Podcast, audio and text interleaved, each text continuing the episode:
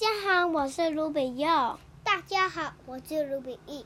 今天呢，我们呢要继续讲屁屁超人的骑驴老师。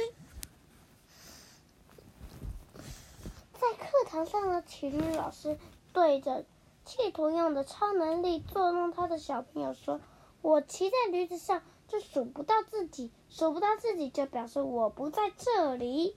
如果我不在这里，你们怎么能作弄我呢？如果不相信，可以派代表到驴子上来。”有个小朋友自告奋勇骑上驴子，他一数，果然班上少了一个小朋友。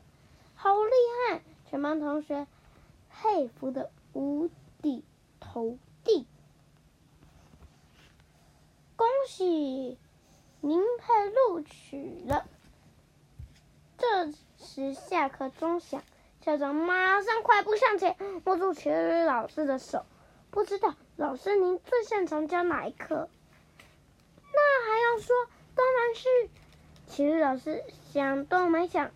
数学，好了，今天的故事很短，对不对？对。好，我们呢，下一次讲长一点的。拜拜。拜拜。